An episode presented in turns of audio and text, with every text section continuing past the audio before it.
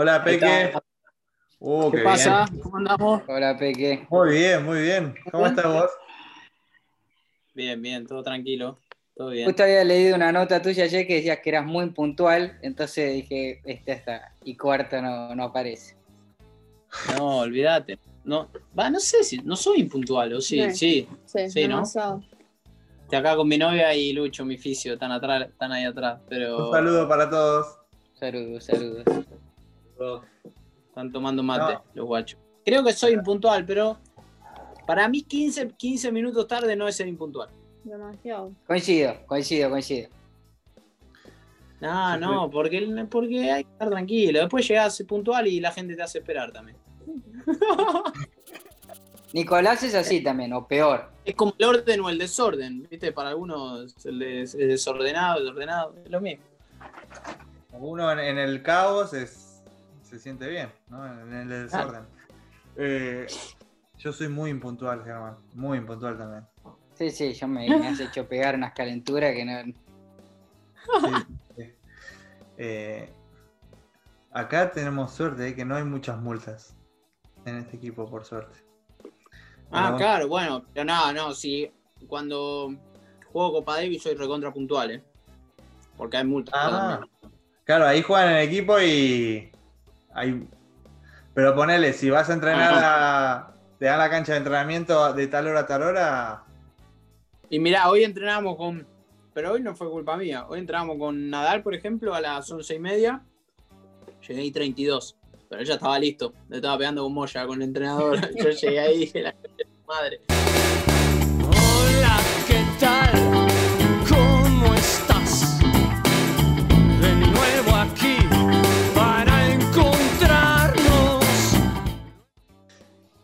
Hola, ¿qué tal, Germancito? Hola, Dieguito. Eh, ¿Cómo estás? Eh, ¿Nervioso? ¿O ansioso? Buena, Nick. un poquito, un poquito. Quiero, quiero ver qué sale como me dijeron que es informal y divertido, eh, voy a estar más tranquilo. Muy bien. Sí, así relajado. Que, bueno, se te viene algo importante, me parece. Se te viene un, qué sé yo, uno de los torneos más importantes de, tu carrera. Contanos un poquito de eso ahora primero. Es el más importante, obviamente porque nunca lo había jugado y porque clasifican pocos en el año.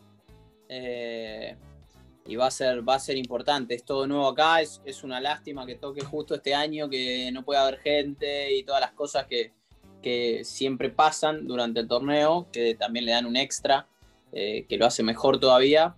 Pero bueno, igual ahora de por sí estos días disfrutando y, tiene otra, otra mística y otra, otra cosa el torneo, otro encanto que, que está muy bueno y bueno, ser último de la temporada, así que a terminar bien y a casa. Escúchame, sacando el, bueno, este pequeño detalle de lo que es la pandemia y todo lo que nos está como cagando la vida un poco.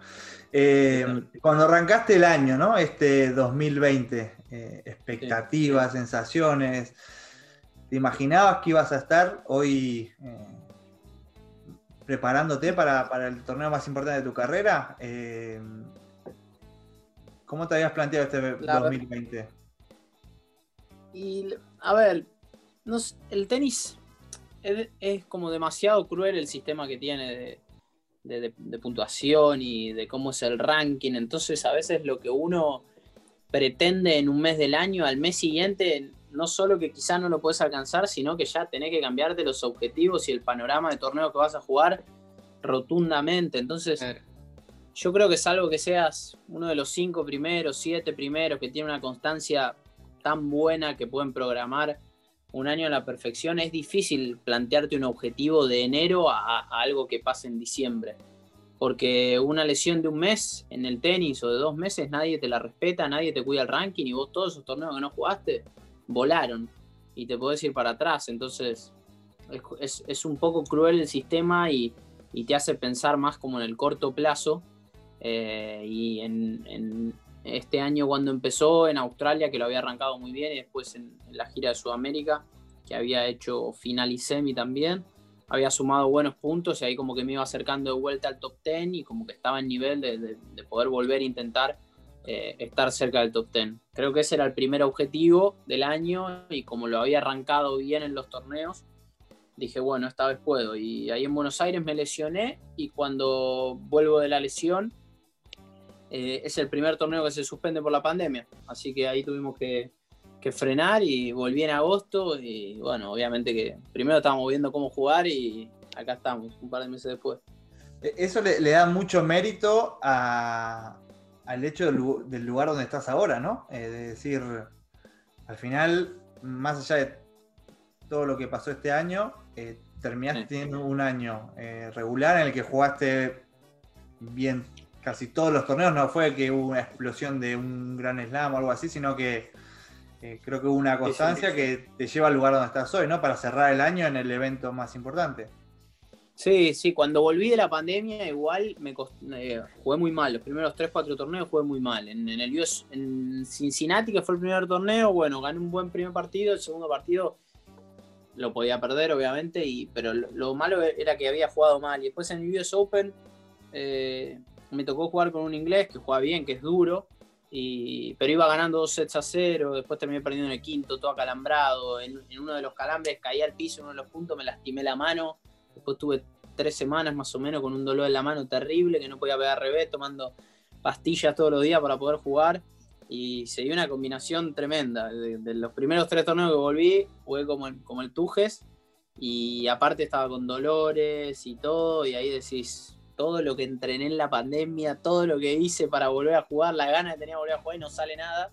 Y, y de repente salió todo junto en todos los torneos siguientes a, a eso y, fue lo mejor, pero, pero en líneas generales igual de, de este año y todo lo que, lo que fueron los últimos años, lo, que claramente hice muy bien fue, fue eso, la, la regularidad y tener muy poquitos altibajos, muy pocas lesiones o muy pocos parates, que también, como te dije antes, en, el, en el tenis te mata, en, otro deporte también, porque bueno, vos Nico podés perder el lugar en una lesión que te reemplaza, el, te reemplaza el, el otro, la rompe y de repente volvés y jugás menos o lo que sea, obvio que, que pasa en, un deporte de equipo también y en el nuestro no, eso no pasa, pero lo malo es que el ranking te tira para atrás y a veces pasás de jugar los mejores torneos a tener que empezar a remontar de vuelta, es como que te manden a la, estés jugando en primera y, y te manden a la segunda división para volver a arrancar y tengo que volver a pasar segunda es- es- es- es- eso es lo que a veces te hace perder un poco la regularidad, pero si estás sano y, y la vas llevando, lo, lo puedes mantener. En, en estos torneos sin gente, muchos partidos se podía escuchar lo que te decías a vos mismo entre punto y punto, que bueno, hubo partidos que era un show directamente. Eh, ¿cómo, ¿Cómo llevas ese tema de fortaleza mental durante los partidos? Y sobre todo en, en cuando son Grand Slam, que son partidos tan extensos, ¿no? Para, para no frustrarte, para no caer en la resignación en algún momento.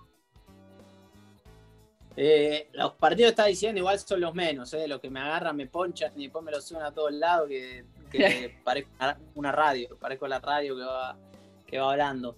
Eh, algunos me pasa y medio que no lo puedes controlar. eh, también a veces depende de la circunstancia del partido.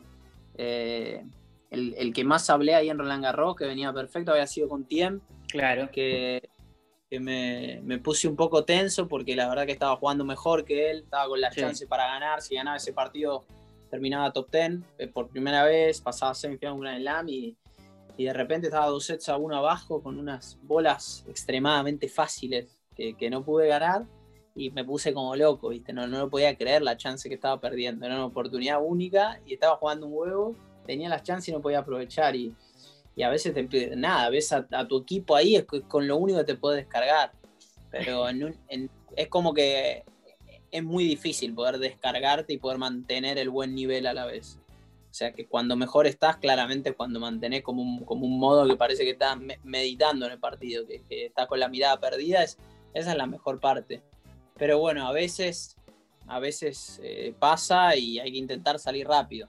Cuesta igual, cuesta. Es como que aprendés el- después decir que, pero en el medio no te das cuenta. Claro. Y el, el tema fortaleza mental entonces termina siendo determinante, sobre todo porque el, el- el tenista está solo ahí. Entonces, si no te estás bien con vos mismo, capaz que termina siendo un laberinto. Sí, a veces te la agarrás con cualquier cosa, con el contrario, con el entrenador del rival, con gente de afuera, con tu equipo, te, con- tenés una lucha interna a veces cuando las cosas no te salen, eh, y a veces tampoco es que las cosas no te salen, le salen al otro más que a vos, Claro. como que te la agarrás, justo, empezás a decir justo hoy juega bien, esa, esa boludez. Yo igual en, en cuanto al otro no trato de, buah, casi nunca me la agarro con el otro, ni con nadie rival, por ese lado no, soy más de agarrármela conmigo mismo y y automandarme a la mierda, pero hablando con mi equipo. Es como que me, Claro. me insulto a mí mismo, pero, pero quiero que mi equipo me diga, sí, sos, sos- sos co- como que me, me- soy masoquista, que me digan, sí, sí, sos un boludo. ¿Y de más chico, era- de más chico era lo mismo o fuiste corrigiendo esa situación con los años de frustración en los partidos? Eh, no, lo que más corregí, que igual me cuesta, es después de una derrota. Hay derrotas que me duelen un montón y Claro. entro pozo ciego de, de varias horas o de días. Pero en líneas generales, igual eso lo mejoré y, y fue lo que me hace estar un poco mejor los otros días. Pero, pero igual me cuesta. Depende del partido que pierda, me cuesta. Soy muy competitivo. Creo que eso fue lo más lo que mejoré que, que la lucha interna en los partidos. Eso lo, siempre lo manejé más o menos bien. Siempre, siempre tuve buena conducta, pero bueno, a veces salta y es, es normal. ¿no? Es- es Sí, sí, imposible. sí, sí. Inevitable. Imposible no, porque algunos lo hacen, pero es muy difícil. Ve que, eh, bueno, yendo un poquito más para atrás, eh, eh, yo quiero preguntarte un poco cómo fuiste vos planteando tus objetivos en, en tu carrera, ¿no? Eh, si a corto plazo, si primero voy por esto, después voy por lo otro, o cuando arrancaste ya decías, voy a ser top 10, voy a estar ahí arriba, y quiero saber lo que es quebrar el top 100, ponele, eh, quebrar el top 50. Y como decías recién antes vos, de también sentir la presión de que capaz estás en el 20 y de repente a la semana siguiente bajaste al 38 y decís, la puta Sí, sí, madre, eh. ¿cómo es vas que- manejando eso de un día estoy acá, otro día estoy arriba, abajo? eh, Y es duro, yo igual traté de siempre ser realista y tampoco mentirme ni dejar que la gente muchas veces, casi siempre mantuve la misma gente a mi alrededor, amigos, familia, eh, el, el- equipo, eh, entrenadores, etcétera, etcétera, siempre fue el mismo, entonces siempre fueron dándome como la misma información, pero muchas veces la gente, viste, es extremadamente exitista y por más de que sepan del tema, eh, te viste, te tiran a lo más arriba eh, y te, te, te hunden de la misma manera. Y yo siempre traté de ser como lo más realista conmigo mismo y a medida que fui creciendo en el ranking y a medida que fui logrando cada cosa, el primer punto ATP, primero era el, en mi primer objetivo era el primer punto ATP, que es cuando te convertís en profesional. Después era, bueno, ahora estoy esto, quiero llegar a ser mil, pero no pensaba en, en que iba a ser eh, top 10 o que hoy iba a estar acá. Eh, cada año, a medida que fui mejorando en el ranking y fui, fui poniéndome más objetivos lo más reales posibles para poder lograrlo, como autosatisfacer la mente y, que cumplí algo, y a medida de ahí seguir, seguir creciendo. Y la verdad es que soy profesional, solo un año terminé más atrás en el ranking. Todos los años terminé más arriba, salvo. No, creo que un año que había terminado, no sé, 60, me fui al 80 y pico. Eh, pero después cada año siempre fui dando unos pequeños saltos en el ranking, ahora cada vez cuesta más, pero, y bueno, pero, pero, el- pero los objetivos que me fui poniendo por suerte se, se van cumpliendo. Ahora cada objetivo, si quiero seguir poniendo nuevo, va a ser difícil. Creo lo más, lo más realista va a ser tratar de mantenerse.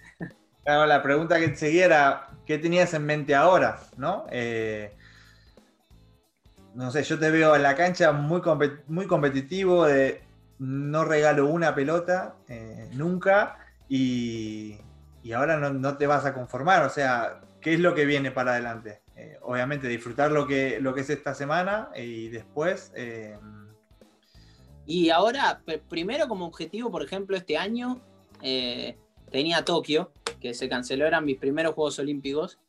eh, y ahora va a ser el año que viene. Lo primero que quiero es mantenerme sano para ir a Tokio y conocer un- lo que es un Juego Olímpico, porque siempre lo vi por tele. Eh, ese, ese es un objetivo que me falta cumplir. Eh, y después, yo creo que va a ser mantenerse. Eh, decir que, no sé, que voy a ganar un, apuntar a ganar un Grand Slam. Confiar en que puedo llegar a pelear, ganar uno, puede ser, pero no, no me sentiría al- realista diciendo sí, pues, planteo ganar un Grand Slam hoy, porque siento que hay jugadores que, que normalmente lo hacen mejor en esos torneos y que van a ser muy difícil de ganar. Eh, creo que apuntaría a ganar más títulos. Tengo una racha de, de finales eh, en contra, que creo que perdí 7 u 8 y gané 3. entonces ese sería otro objetivo, empezar a ganar las finales, eh, que juegue los torneos y terminar mi carrera con más títulos. Eh, Estás ganar... igual que nosotros, Peque. ¿eh? Estás igual que nosotros. Claro, bueno, pero viste, creo que me plantearía más esos objetivos que a la larga igual son lo que me harían mantenerme hoy donde estoy. Eh, pero no sé si te diría, no, ahora ser top 5 o ganar un Grand Slam, porque no sé, no, no estaría seguro. Sería más como para, viste, el título y, y que, que salga más que lo que realmente eh, pienso. Em, cuando Gaudio ganó el eh, Roland Garros 2004, vos tenías 12, ¿no? 11, 12, no, no sé con exactitud. ¿Ya, ya ahí estaba jugando? Y yo ya jugaba, sí, yo jugaba. ¿Esa situación te impulsó un poco? Porque era un furor de La los vi en Mar del. Plata, en Mar del Plata, en el Club Náutico de Mar del Plata. Eh, estábamos jugando un torneo y la vimos todo, era multitud en el restaurante del Club Náutico. Eh, me acuerdo que estaba la tele y vimos toda la final. Eh, y no, sí, sí, ya jugaba, ya jugaba los torneos nacionales, los, los torneos metropolitanos. Sí, sí, ya jugaba. Pero bueno, todavía jugaba al fútbol también en esa época, con mis amigos. Igual era re chico, pero sí, ya, ya estaban los comienzos. Y, y te impulsó un poco el tema de, no sé, el- ayer estaba repasando ese cuadro y eh, llegaron cuatro argentinos a cuartos de final y tres a semifinales. Este, era una locura. Este, poder- creo- bueno, yo puedo. Sí, la camada mía, de mi edad y bueno, mis años, parecido a- hasta los que son un poquito más chicos, crecimos con toda la Legión Dorada, que no, no existe en la historia del mundo una legión así en- a nivel tenístico, eh, con semejante cantidad de jugadores. Hubo un año que jugaron cuatro acá al Máster. De los ocho, cuatro. Una locura. Eh, y nosotros crecíamos con eso. O sea, Claro. si te dedicabas al tenis en ese momento y te iba bien al tenis, el tenis estaba a la, a la par del fútbol, era portada todo, Sí, sí, todos sí, los fines de semana era o ver un partido de fútbol o la final de algún argentino en los torneos más importantes. eh. To- toda la semana tenías un argentino en una final, era, era impresionante. Y, y sí, eso potenció un montón, porque en ese momento la cantidad de gente que jugaba al tenis, de torneos Claro. que había, de todo, era, era enorme. Bueno, Peque, eh, llega el columnista, ¿sí? Eh, va a entrar el columnista que, que, bueno, el especialista, eh, lo tenemos desde Estados Unidos, a ver, a ver cuándo... A ver qué nivel de bronceado trae, ¿no? Porque Mirá, pero se puso el mundo atrás. Acá estamos. atrás. ¡Hola, monstruo! Viene de, Sí. viene de hacer 40k en bici, ¿eh? Sí, Mañana, mañana me toca, mañana. Mañana toca. ¿Mañana toca cuánto? Eh, voy a empujar por los 55-60. Vamos a ver si mi compañero, que está un poco viejo, eh, me alcanza. ¿usás el ¿Son- motorcito una vez o todo el tiempo pedaleando? No, pedaleando, es una falta ¿Es llano? grave ¿O- de compañerismo meterle el motorcito. Claro. ¿Cómo Pero va, ahí Tanto la- tiempo. ¿Es sube y baja o llano los 50, la- No. todo lo que hacen? No, Sube y durísimo. baja, sube y baja.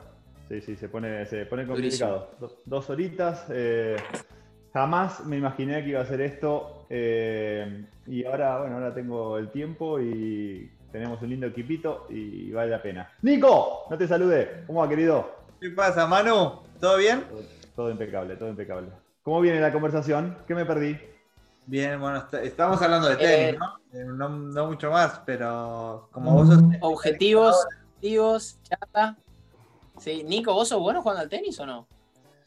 Eh, no, a mí me gusta el ping-pong, eh, Peque. Eh, creo que podría incursionar como mano en algún momento de, de mi vida en el tenis. Me gusta, me gusta, me gusta verlo, pero nunca me Es puse... muy con- difícil, parece muy difícil. Es muy difícil. Y Es muy frustrante difícil, además parece. realmente. Pero, pero Man- Manu igual estaba jugando bien. Ahora me parece que dejó un poco la raqueta por la bici, correr, y etcétera, etcétera. Pero No, Pero estaba no, bien. no. Cuatro veces le metí esta semana. No, estoy a full, Peque. La bicicleta, al contrario, la, la bicicleta es el, es el entretenimiento del fin de semana. Durante la semana es tenis. Pero ¿Y ya Nico, si a vos no te gusta. ¿Cómo? ¿Competís contra el que jugás o simplemente pelotean?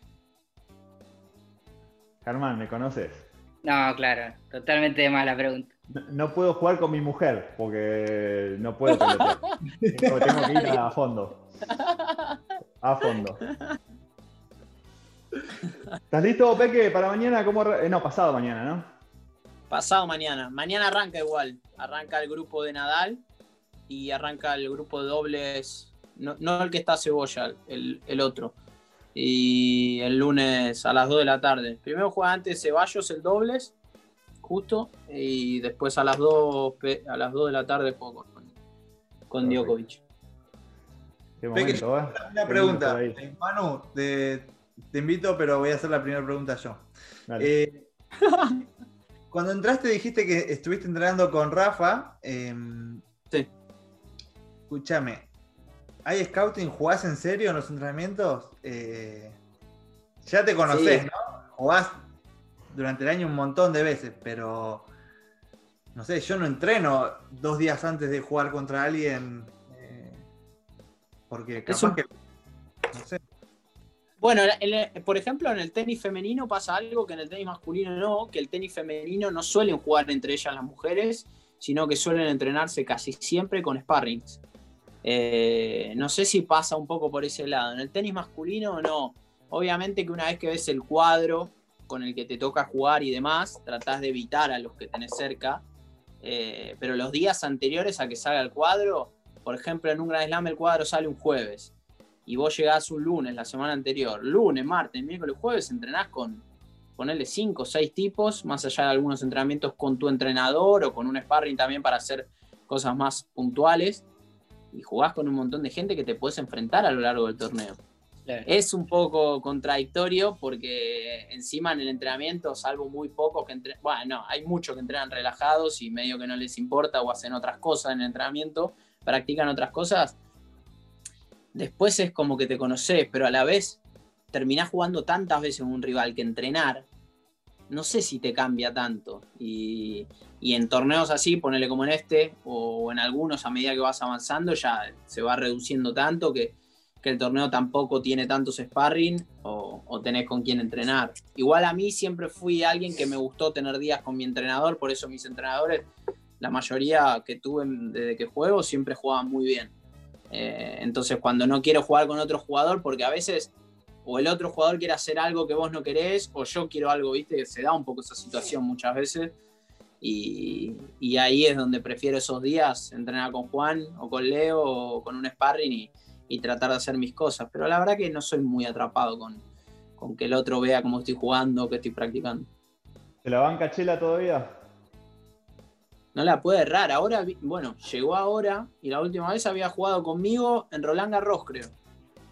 Y llega acá y no la puede errar. Lo único que cuando tiene esos periodos se agita, se pega una agitada terrible.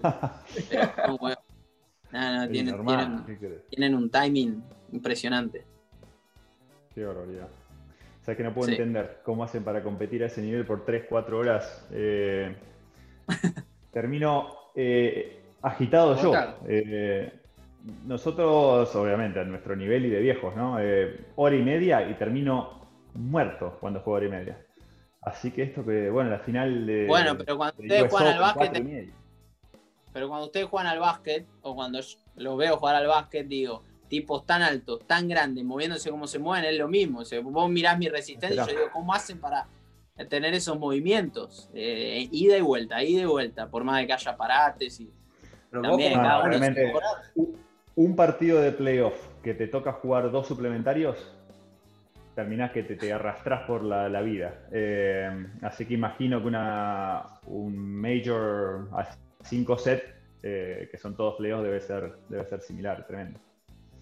Juegan Sí, cuatro mundiales al año. A veces al otro día no puedes caminar. A veces al otro día no puedes caminar, pero las primeras veces, eh, bueno, como todo, es mucho peor, porque no sabes cómo recuperarte o cómo te vas a sentir al, al día siguiente y no, no, no. Aparte no puedes dormir. A mí lo que más me afecta después de los partidos largos o los partidos que terminan tarde es el, el que no, no te podés dormir. No sé qué, corre por el cuerpo, qué manera de dormirse. Totalmente. Y decís, Eh, no, pero necesito recuperarme, porque al otro día hay que seguir jugando o entrenar un rato y no me- ¿A vos, Nico, tres todavía, todavía te pasa, Nico? ¿Ya estás más calmo? O... No, yo no, no consigo dormir. eh, 2 de la mañana, 3 de la mañana, después de los partidos. Ahora que juego un poco menos, eh, capaz que llego más, más calmado. Pero si haces un desgaste muy grande, Muy difícil. eh, cuesta Es comer y después cuesta eh, dormirse. Sí. Sí, eh, yo recién en los últimos tres años creo que lo empecé a, a dominar el tema ese, tanto de la comida que me básicamente me embuchaba, eh, sabía que lo necesitaba pero no tenía hambre, así que comía algo rápido como para recuperar y después ya estaba más tranquilo, ¿viste? ya no estaba tan, Sí. tan alteradito y, y podía dormirme un poco antes. Che, Peque, tengo eh, mi tarea era hacerte un par de preguntas. eh, Sí, para eso te contratamos. para eso me contrataron, ¿no? Para eso lo- me, pagan, me pagan bien. Che, eh, yo no sigo mucho el tenis, me gusta mucho el tenis, pero no miro entrevistas. Por ahí lo respondiste 700 millones de veces, pero eh, no sé cómo era el pequeño peque. El, el peque de los 10, 12, 15 años, ¿no? Lo imagino muy mentalizado con el tema del tenis, pero eh, supongo que no tenías las de ganar por tu contextura física. eh, así que las expectativas, supongo, no, no serían tan altas del entorno, al menos, no es el tuyo. Eh, ¿cómo, cómo lo vivías en esa época? ¿Cómo te acordás y, y cómo suplías esa carencia de centímetros que por ahí era la norma ¿no? en, esta época? Sí, en, en el momento que yo era chico y siendo argentino, siempre lo noté eso porque era más chiquito, pero el argentino en general no es tan alto, entonces por ese lado zafaba y era competitivo, era mucho peor cuando a los 14, 15, yo eh, en una época del año viajabas a jugarlo en- por Sudamérica, algunos torneos donde venían chicos de todas partes del mundo, y ahí sí ya se, el, el salto de, de- de físico y de fuerza y, y- y de todo lo que traían también los europeos y gente de otro lado con ayuda, era, notabas mucho la diferencia viniendo de Argentina. Y yo hasta los 16, 17 siempre fui de la segunda camada de, de los mejores de mi categoría. Es decir, había 3, 4 cada año, cinco, hasta 5 que jugaban mejor que yo y iban a los mundiales, a los sudamericanos, a los torneos que, que representabas a Argentina o a los nacionales que iban los tres mejores de cada país o, de región. Siempre yo estaba por detrás, entonces nunca clasificaba eso. Eh, a la vez eso, como toda competencia, para mí entre, entre los pares te, te va haciendo mucho mejor. Y a medida que fui jugando cada vez mejor contra los mejores de mi categoría, fui creyendo que podía hacer lo que ellos estaban haciendo. En su momento, cuando nosotros nos volvimos juniors a los 17 años, todos los chicos de mi categoría ganaban los Grand Slam juniors o peleaban las finales. Y yo los enfrentaba ya a esa edad y cada vez lo hacía mejor. Todavía seguía perdiendo, pero lo hacía mejor. Pero el salto de, de cal- de calidad y de confianza en- en- conmigo de, de cuando era chico fue cuando me volví profesional a los 16, 17 años. En ese momento se equiparó todo lo que antes yo estaba por detrás de ellos. Cuando me volví profesional se equiparó. Yo no sé si era la, quizá la forma en la que competía contra gente más grande, porque ahí pasas a competir con tipo de 28, 30 años y tenés 16, 17, y a veces no es fácil ese, ese salto. Y creo que ahí di un salto de calidad, sobre todo en la competencia y a medida que fue pasando el tiempo en, en el día a día. En el día a día, no, nunca voy a hablar mal ni, ni voy a dar nombre de, de los que eran de mi los que son de mi categoría o demás, pero yo siento que en el día a día hice esfuerzos más grandes, quizá por, Claro. por un tema de contextura física y de un montón de cosas que hoy los veo con resultado, eh, pero a la vez digo, "Uf, la cantidad de cosas que hice para estar acá. Claro, ¿viste? Me siento ahí, ahí va a ir mi segunda, o sea, la continuación de mi pregunta, ¿no? ¿Por qué vos? O sea, por- es una pregunta difícil, ¿no? Porque estás hablando de vos mismo, Sí. pero Sí. dando esas ventajas, esos 10, 15 centímetros contra, con respecto a otros jugadores, o a veces más, ¿qué pensás Sí. que fue lo que te, lo que te llevó ¿no? a, a ser vos el que estás ahora en el top 10 y no los que eran muchísimo mejor que vos hace 5 años, 10 años? ¿Es, es esa voluntad? ¿Es eh, simplemente el, eh, cuán competitivo sos? ¿Obsesionado? No sé qué. Yo creo que el ser muy competitivo y el no querer perder y el siempre encontrar algo para, o buscar algo para mejorar me ayudó mucho. Eh, después tuve mucha suerte también en la gente que me rodeó, que más allá de que es un deporte individual, siempre, siempre me fueron llevando muy bien por el camino y mostrándome cómo era la forma de entrenar, cómo era la forma de comer, de, de- de cuidarme, de hacer las cosas y a la vez de cómo disfrutar. Entonces, como que eh, ese mix lo fui llevando muy bien. Eh, quizás después vos podés ver que hay, hay un montón de jugadores que cada dos, tres meses, viste, no, no- las cosas no les salen bien y cambian al entrenador. Eh, dos, tres meses no hacen una cosa bien, cambian la raqueta. Y, y yo nunca tuve esas inseguridades externas.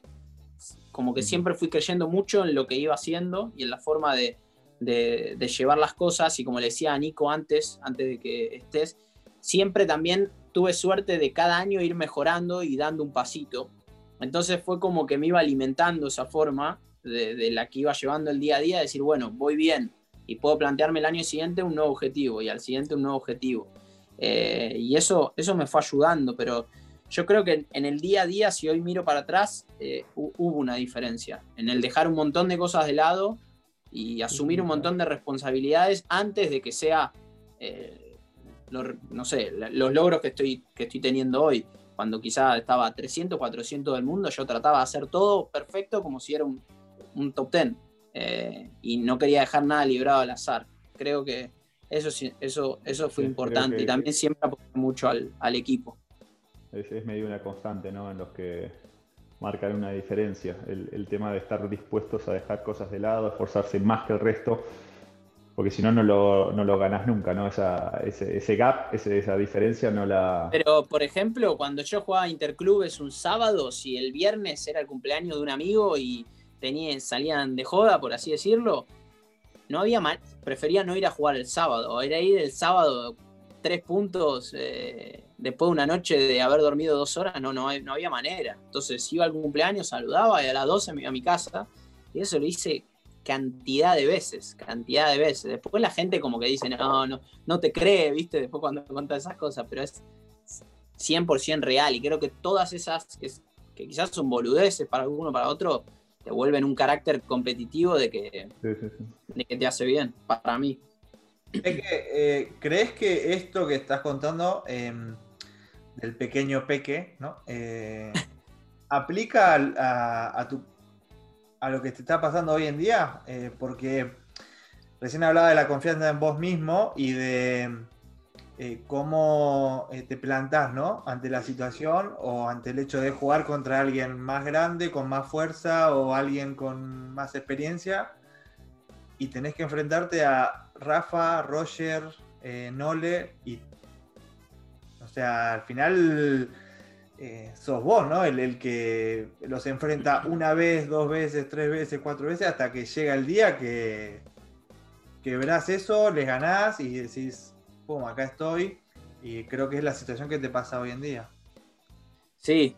eh, en el tenis, no, no sé con quién lo puedo comparar con ustedes, porque ustedes están adentro de la cancha, pero hay, hay, hay, hay jugadores o equipos que los sentís igual, como sentís que les podés ganar, pero llega el partido y como que no, no podés, ¿viste? y en el mismo partido y te vas del partido y decís, pero te vas recaliente, no es que te vas conforme con haber jugado bien, y decís, pero si aprovechaba este punto acá o hacía esta cosa, era para ganarle, y te, te vuelve loco en la cabeza, pero a la vez decís, repetís el partido decís, jugué espectacular el, y me equivoqué una o dos veces y se fue el partido. De la nada se fue, se, se fumó y un poco contra esos que nombraste te pasa eh, y contra los que están más atrás no, como que te dan, como que hay un segundo tren en el partido que puedes llegar a aprovechar. Eh, y es, es duro, es duro, pero yo creo que también se da contra Nadal, Djokovic y, y demás, porque yo creo que están un nivel por encima de la mayoría. Eh, entonces eso les da la tranquilidad de poder jugar por debajo de su nivel y seguir ganando un montón de partidos y que saben que cuando están bien y tienen el buen feeling es muy difícil y uno se da cuenta dentro de la cancha. Pero es como que nunca dejas de pensar que lo vas a ganar y te vas al partido diciendo, bueno, si hago bien esto, lo, ¿viste? Lo, va a pasar. Y a veces pasa y a veces no, y a veces jugás un partidazo y a veces te recontra cagan a palo. Y, y es, difícil, es, es como una sensación ambigua cada vez que jugás contra ellos, porque hay días que sentís que podés y que lo tenés en la mano y que hay otros que decís, parece que no se juega al tenis, a comparación de ellos. Eh, déjame interrumpir, eh, Nico. Escúchame, la cabeza que recién decías, ¿no? Que termina el partido y, y pensás en las cagadas que te mandaste, por más que fueron tres en todo el partido. ¿La, la controlás o todavía es algo que no es más fuerte que vos y, y maquinás constantemente? No, O considero por ejemplo, que... ahora pensando en no el lunes. Sí, pero ¿la, la cabeza te funciona todo el tiempo o sos capaz de... No, no? No tengo problema en, poner estos días de dormir o de estar pensando en el partido o de no hacer tal cosa o estar muy nervioso, no, no, eso no. Eh, pero sí después del partido, y si me preguntás los últimos 10 partidos que jugué, te puedo decir todos los puntos, cómo fueron, de principio a fin. Eh, los tengo completamente en la cabeza. Eh, entonces lo, lo malo de eso es que cuando las cosas no te salen o cuando tuviste un partido cerrado, es que después el mismo punto lo ves de 100 formas distintas. Eh, Sin haberlo visto en, eh, en video, si no lo, te lo acordás. Sí, sí, sí, te lo acordás. Perfecto, te lo acordás.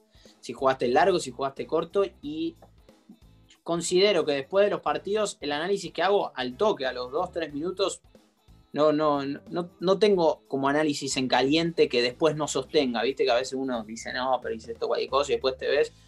No, suelo analizar bastante bien es el, post partido rápido, por más de que esté recaliente o, parezca que no lo puedo analizar, suelo ser bastante lógico, pero, pero pasa un poco eso. Y, lo malo es que todo depende de uno y a veces el, el feeling en esos momentos eh, cambia mucho, de un punto al otro cambia mucho. Y el riesgo de autocastigarse también puede ser pasarse para el otro lado, ¿no? Y perder la confianza.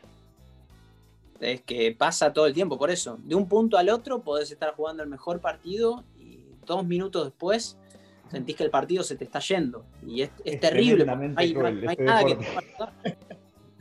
No hay nada que te pueda ayudar, no es que hay, eh, le, hace- le hacen esta a, uno de los tres árbitros.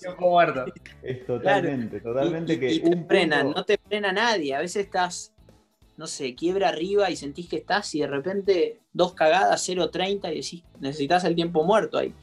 Y no hay ningún tiempo muerto. Y, sentís que no hay manera que puedas ganar ese punto y no sabés qué hacer. Y es, es difícil, pero cuanto más controlás eso y más confianza tenés y más confías en que sos mejor que el otro, porque al final tenés que sentir eso, si no es, es imposible. Si no sentís que sos mejor que el otro en el, en el tenis, por más de que te automientas, es imposible. Y el- el- lo bueno es que el cerebro no distingue entre la mentira y la verdad, así que le, le podés mentir para bien o para mal que, que- que te puede servir o tirar para abajo. Es muy. eh, Nico, ¿jugaste, como dijiste, algo al tenis o no? No, eh, no, no, no. Es, es realmente es una, es una diferencia con el básquet en el sentido ese que a veces vas 40-15, 4-2 en el último set y decís, acá me tomo algún riesgo, alguna boludez, y esa boludez la hiciste, la erraste, y decís, qué pelotudo, ¿por qué tiré esa bola y después te ganan el otro, te ganan el game y ya te cambió la cabeza y estás todo el tiempo pensando en el punto ese que boludeaste? Es- Eh. En el básquet, viste, confías en, en tu compañero, decís, bueno, errás un tiro o lo que sea, eh, es muy cruel ese- el deporte ese. Por eso mentalmente debe, debe ser de una. Hay que tener una fortaleza eh, inusual, ¿no? Sobre todo nosotros que confiamos en compañeros. Pasa No, que ahí es donde confías en las jugadas también y donde sabés los tiros que te hacen mejor. Y cuanto mejor jugador sos, más jugás a lo tuyo, sin importar que estás 40-15. a veces cuando estás 40-15 y no, no sé, para, para, lo podés ver ahora que ves tenis. Si, si te pones a ver un tipo que está 70 del mundo o uno que está 15 del mundo, vas a ver que ese 40-15 en el 90% de los casos te lo gana. Y que está 70 en un, no sé, la casi mitad y mitad te puede llegar un Dios. Porque hace cualquier cosa en el 40-15. Llega a la carrera y quiere tirar un winner, ¿entendés? En vez de traer una más y, y, y hay pequeños detalles que te vas dando cuenta que, que a veces contra los mejores no, no puedes darles dos puntos porque se te terminó el partido. Son, son, son aluviones. Eh, Sí, sí, sí. y, bueno. y contra otros sí tenés, porque porque les gusta tirar el mejor tiro para la tele, o por lo que sea, y, te van dando respiro o margen. Yo hago mi última. Eh, tema redes sociales, Peque, ¿cómo te llevas con... Bueno, ahora supongo que es una época de elogios desmedidos, eh, pero también cómo, quiero saber cómo vivías en momentos donde por ahí te criticaban después de una derrota o el tema de las apuestas que está tan fuerte en el tenis de, que te juzgue cualquiera que aparece y te tira que, este, que jugaste a perder, no sé bien cómo se lleva ese tema, pero el fenómeno ese, si le das pelota, si te llega o si tratás de ignorarlo, Eh, trato de ignorarlo y trato de, de no mirar mucho, ni para bien ni, ni para mal. Por, ej- por ejemplo, las páginas o, o los diarios, cuando en, la, la- en, en Twitter o Instagram ponen, y viste que vos ves que hay respuestas abajo, no entro Sí. para las respuestas. Sea bueno o malo, trato de no, No, de no entrar. jamás. Te diría jamás. que una, una de cada diez entro, para bien o para mal, ¿no? Sea la noticia buena o mala, una de cada diez entro, pero pocas. Eh, lo que hago a veces cuando las cosas no van bien, justamente por las apuestas, porque es terrible en el tenis cómo te llegan los insultos y las amenazas y todo, eh, voy bloqueando. Ahora las redes sociales tienen como la forma de bloqueo un poco más Claro. rápida y no leo lo que me ponen, sino que bloqueo, bloqueo, bloqueo, bloqueo, bloqueo, bloqueo y chao, a la mierda. Pero eso no, la verdad que no es algo que me haya afectado mucho y por suerte siempre tuve como una imagen un poco más positiva entre la gente, mismo cuando las cosas van mal o bien. No sé si habrá sido porque eh, siempre fui más chiquito, como decía Manu, y me ven más tranquilo, eh, pero no, se me la agarran tanto cuando las cosas no, no van bien. La gente sí igual, ¿no? Pero digo en general como los medios, los títulos y eso, que a veces son los que terminan haciendo que la gente hable mal o bien. Eh, por ese lado, no, soy bastante tranquilo. Ve que, em, bueno, yo, eh, es otra pregunta que la pensé con Germ- la pensamos con Germán, eh, y que a mí me intriga un poco es em, cómo vos, siendo el jugador, ¿no? Elegís a tu entrenador, a tu equipo. Porque nosotros con. Manu, el entrenador te elige a vos. O sea, yo te pongo a jugar. Yo te Salvo que seas Lebrón. Claro, bueno, si sos Lebron te quieren todos, ¿no? Pero eh, vos, que sos el jugador, tenés que elegir a tu entrenador. O sea, la conexión, el feeling, no sé. eh, No, te voy a decir que es lo peor de esa relación, que el jefe sos vos. Claro, es rarísimo. Claro. Lo, tenés que- lo podés echar vos. Es una cosa extraña. O sea, vos estás contratando a alguien para que te diga lo que hacer y te dé órdenes, llamémoslo de alguna forma, que no son órdenes, todos los días, y vos sos el jefe. O sea, y lo mismo pasa con el preparador físico, con Luchito que está acá atrás, que es el fisio. Te van diciendo todo el tiempo lo que hacer y uno es el jefe y es como, como un jefe sumiso, ¿viste? Es como un, un jefe que hace caso y dice que sí. Obvio que está lleno de un montón de jugadores que tienen un carácter y, muchas veces ves a entrenadores de afuera, yo no soy así, eh, pero ves en- entrenadores de afuera que decís, no les está diciendo, como que no son ellos, ¿entendés? Y es, es duro también porque es, es la forma que tienen de, de cuidar el, el laburo, es, es muy difícil jugar esa parte, pero ¿cómo elegir un entrenador? Yo siempre confié en mis entrenadores y siempre tuve entrenadores durante mucho tiempo, eh, desde chiquito, cuando entrené en una academia, entrené en lo del Toto Cerundo hasta- desde que arranqué a jugar hasta los 15 años, después fui a lo del Blenchi, eh, a lo de Fabián Blenchino fui tres o cuatro años, pero dejé la academia no porque no, no confiaba, de hecho me enseñó cantidades cuando era chico, sino porque era el momento de pasar a tener un entrenador propio todos los días, el mismo entrenador, viajar con la misma persona, que fue Sebastián Prieto, que entrenó a, Juan Martín eh, en el último tiempo, ahora lo entrena Londero, que yo estuve casi cinco años con él, eh, y después eh, con Piper terminamos eh, muy bien, también otra persona que me enseñó. Todos los entrenadores que tuve, todos me dejaron un montón de cosas. Y, y desde ese momento que estoy con Juan y con Leo. ¿Sabes? Pero digo, es salir a buscar Sí, tu sí. propio entrenador o, o terminar la relación con el entrenador anterior. Para nosotros es impensado. Muy Sí. bien. Aquel así momento que- Pico y Zavala me ayudaron mucho. Ellos son como mis dos mentores del, del- del tenis, son mis dos hermanos mayores. Eh, son personas que les pregunto hoy, el día de hoy, les sigo preguntando si ir a un torneo, si no, si hago esto, si no hago lo otro. eh, tanto en el tenis como en lo que me rodea, porque ellos desde que yo tenía 15 años me apadrinaron, me llevaban a sus pretemporadas, eh, me llevaban a entrenar con ellos, me bueno. llevaban eh, a los torneos, me llevaban a todos lados, no sé por qué, tuve esa suerte de conocer como el mundo profesional y de dos tipos extremadamente profesionales cuando era muy chico. Y bueno, a Juan eh, y a Leo lo los contrato por, por ellos. Eh, Juan recién había terminado de jugar hace un par de años y ellos me dijeron, anda con Juan, anda con Juan que te va a enseñar un montón de cosas, que, que hizo una carrera como la que vos estás haciendo y te va a entender y no sé qué. Y Leo era la combinación porque Juan no iba a viajar 30 semanas al año. eh, para, para entablar también a alguien más grande, un poco más serio, más tranquilo, como que, viste, no se me... Juan es, es como un compañero que, que me enseña y, y me entiende muy bien, porque ya vivió todas estas situaciones. Y te divierte, seguramente te hace divertir. No, es que no se, dan una, no se dan una idea. No sé si se llega a ver lo que hace divertir, pero no, no se dan una idea lo, lo, lo divertido que es. lo, cono- Igual, cuando se pone serio, se pone serio, ¿eh? No lo vi. No, No, vi. no, cuando se pone serio y cuando estamos entrenando, no.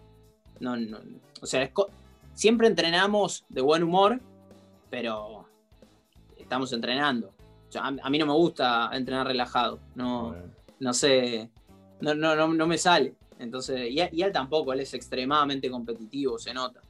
Eh, y, y Leo también, To- todos igual, todos somos, somos muy competitivos, pero para mí es muy importante también cuando los contrato que poder divertirme y compartir otras cosas, porque estamos todos los días, acá, en Argentina, en todos lados. Es muy Sí, duro. distinto. Muy distinto. ¿Hace cuánto que no volvés, Peque, a Argentina? Cuatro meses. ¿Extrañar? Cuatro meses. Imagínense ver a Popovich, eh, quien es tu entrenador ahora, lo ves en el desayuno, van juntos al club, entrenan, almuerzan.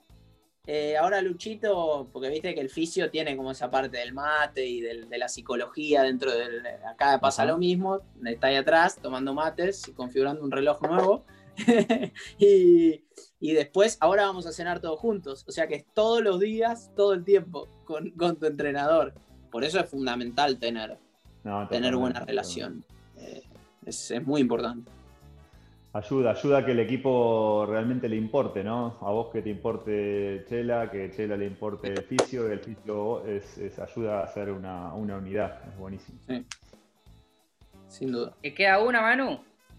Eh, no, eh, bueno, la tenía ahí eh, acá anotada. Eh, llegaste a donde estás, ¿no? Eh, por ahí más arriba de lo que pensaste que ibas a llegar eh, en tu vida, ¿no? Pero uno siempre quiere un poquito más. Eh, y, y uno ve que hay cosas que todavía se pueden mejorar. Eh, tus prioridades en este momento a mejorar, ¿no? A decir cuáles son mis, propios, mis próximos pasos. ¿Están más por el lado mental o hay algo técnico que vos decís, yo puedo mejorar por ahí, eh, puedo agregarle esto a mi juego? ¿O es más que nada eh, consistencia, eh, responsabilidad en cada punto? No sé, me dirás vos. Y lo hablamos un rato antes con, con Nico, pero yo creo que, que va por el lado, como le decía, de, de ser lo suficientemente realista para entender dónde estoy y, y analizar realmente qué es lo que puedo mejorar. Yo creo que en el saque a lo largo de los años y también teniendo las palancas y todo lo, lo que mi físico me deja, lo fui mejorando un montón eh, y lo fui a- acoplando a mi juego cada vez más pero todavía tengo margen para mejorarlo, sin duda. De hecho, hay torneos que saco mucho mejor que otros eh, y todavía puedo ser mucho más constante en eso, mucho más consistente a lo largo del año en eso. Y yo creo que eso a la larga va a ser lo que, lo que me haga mantenerme acá, porque para ganarle a los que están adelante mío, la única forma es teniendo un saque constante y bueno y mantener después lo que hago de fondo, que a lo largo del año lo suelo mantener pero el tema es que si das alguna ventajita por algún lado, es muy difícil ganarle a los que están arriba.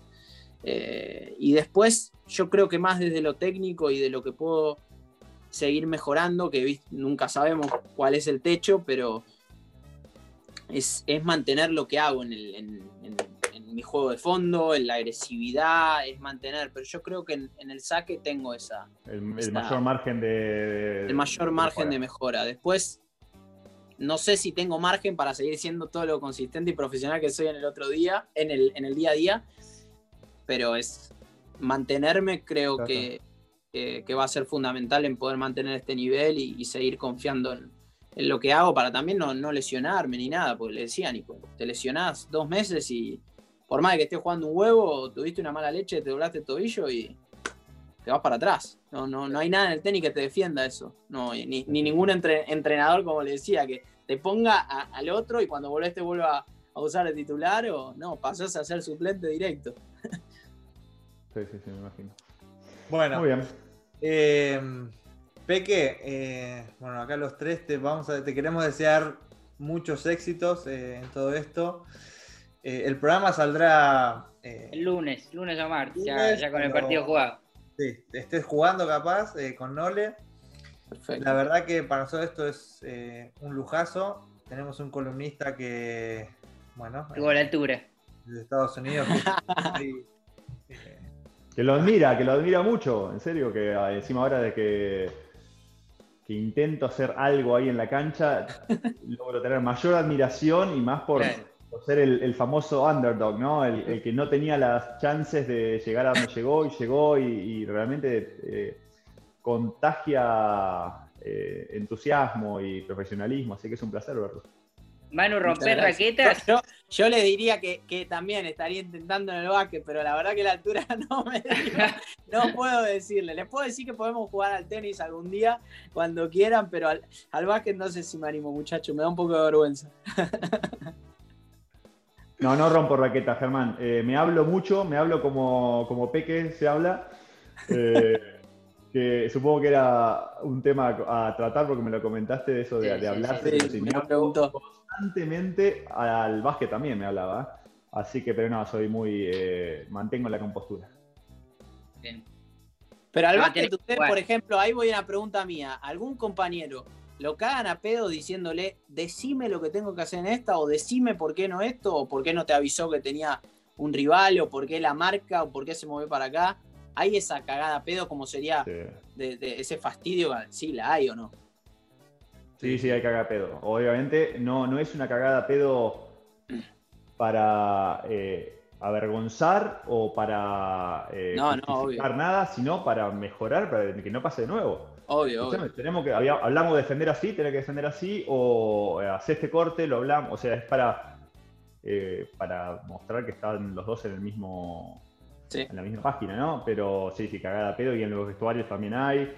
Eh, es, es sano, es sano que, que haya entre los jugadores responsabilidad y que, y que sientas que le debes tu mejor performance a tu compañero también, creo que es muy sano.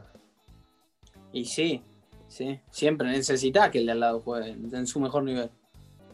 Sí, y un día te toca a vos otro día eh, te toca al otro y... Pero bueno, siempre es en pos del equipo, ¿no? Eh, vos te auto... a vos mismo. Pero bueno, nada, Peque, eh, un lujazo, eh, muchísimas gracias. Nosotros cerramos acá siempre con, eh, con alguna canción, algún tema musical que te lleve a algún lugar. No sé. Manu eligió Pierre. Sí, Manu eligió Pierre porque lo llevaba a los Juegos Olímpicos. Peque quiere ir a sus primeros Juegos Olímpicos, Manu. Me los cagaron este año y el año que viene. Y bueno, el año que viene estarás Sí, sí, un sí. poquito después y listo. Sos joven. Eh, ¿Tengo que elegir yo la canción? Eh, La elegís vos, con esto vamos a cerrar. Eh, y entonces elijo eh, Va a escampar de la vela puerca. Muy bien. bien. ¿Por qué? Es mi, es mi grupo favorito de la infancia.